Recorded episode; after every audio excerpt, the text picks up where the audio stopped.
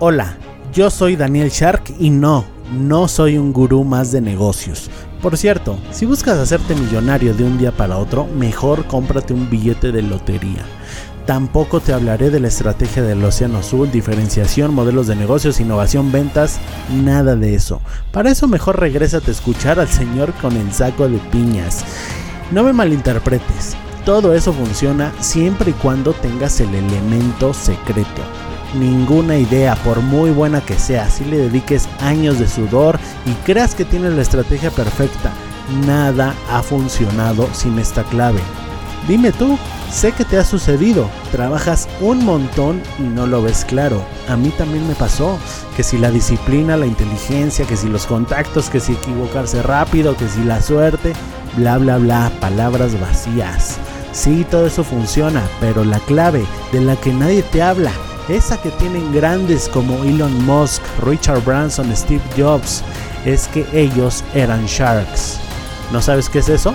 Bueno, pues descúbrelo aquí en el podcast del futuro Shark.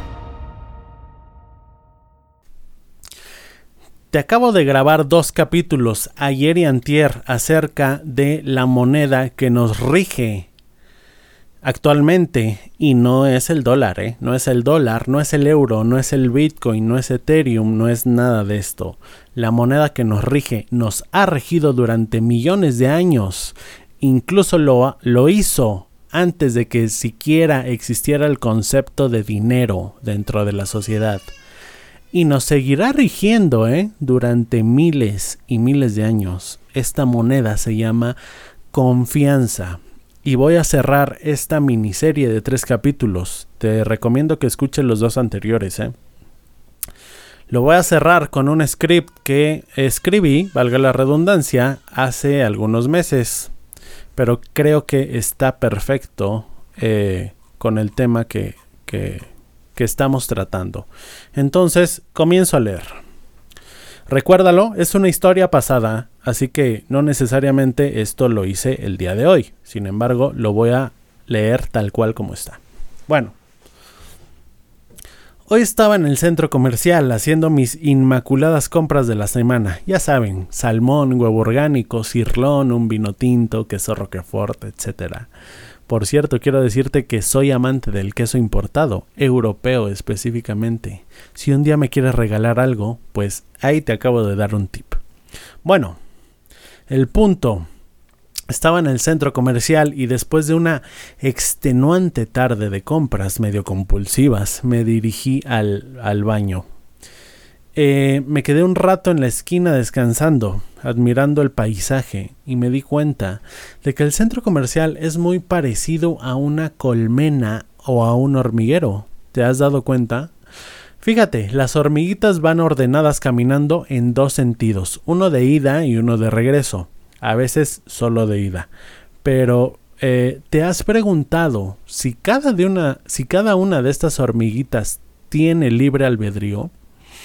Si ellas eligieron ir a donde se dirigen o si solo se están dirigiendo eh, por seguir a las demás o por instinto.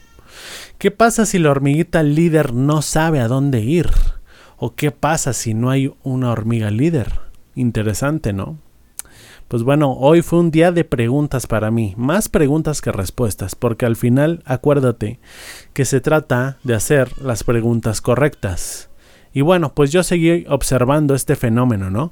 Delante de mí había dos tiendas, un marco bastante habitual. Una de esas tiendas era de productos japoneses, se veía que eran de diseñador y de bastante calidad.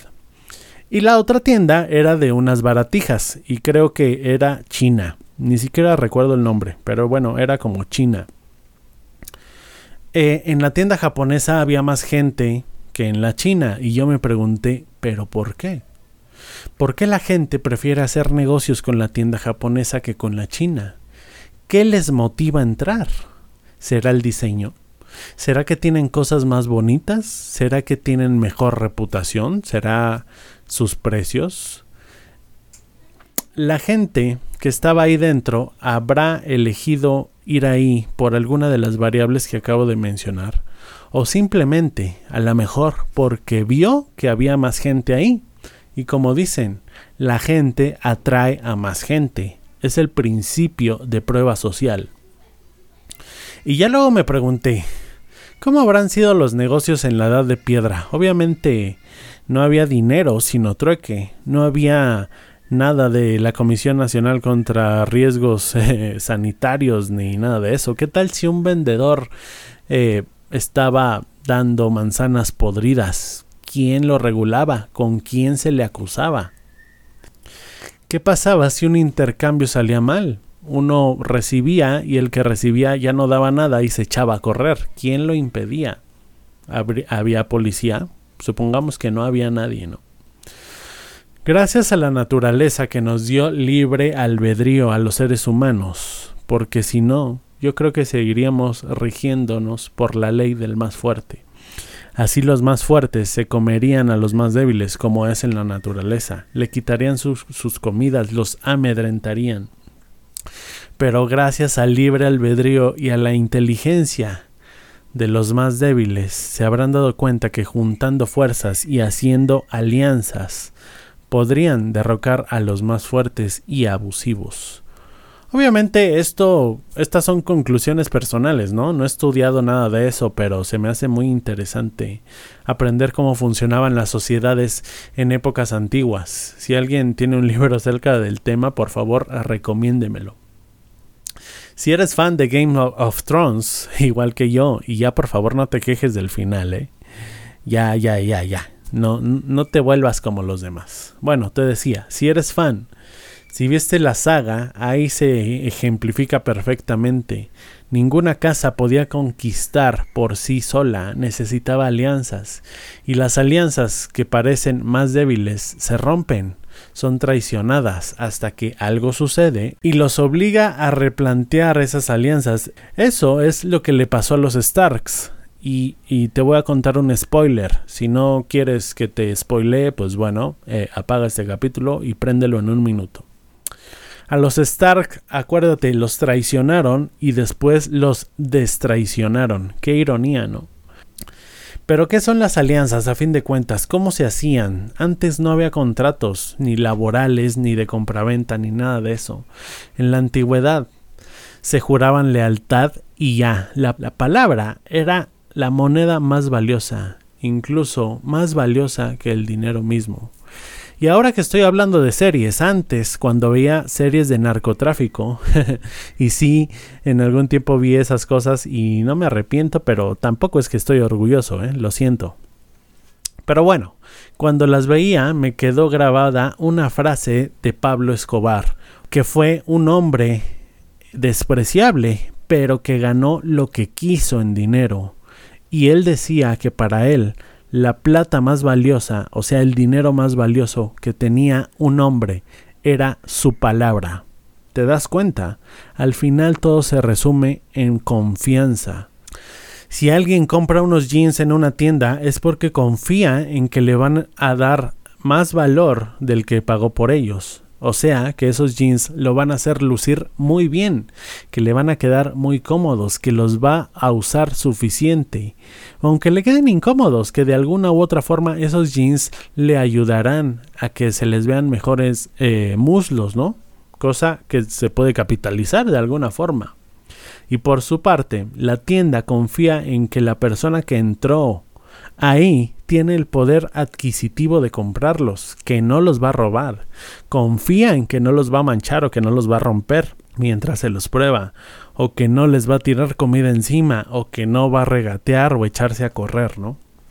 El dueño del centro comercial confía en que el dueño de la tienda de jeans le va a pagar la renta a tiempo.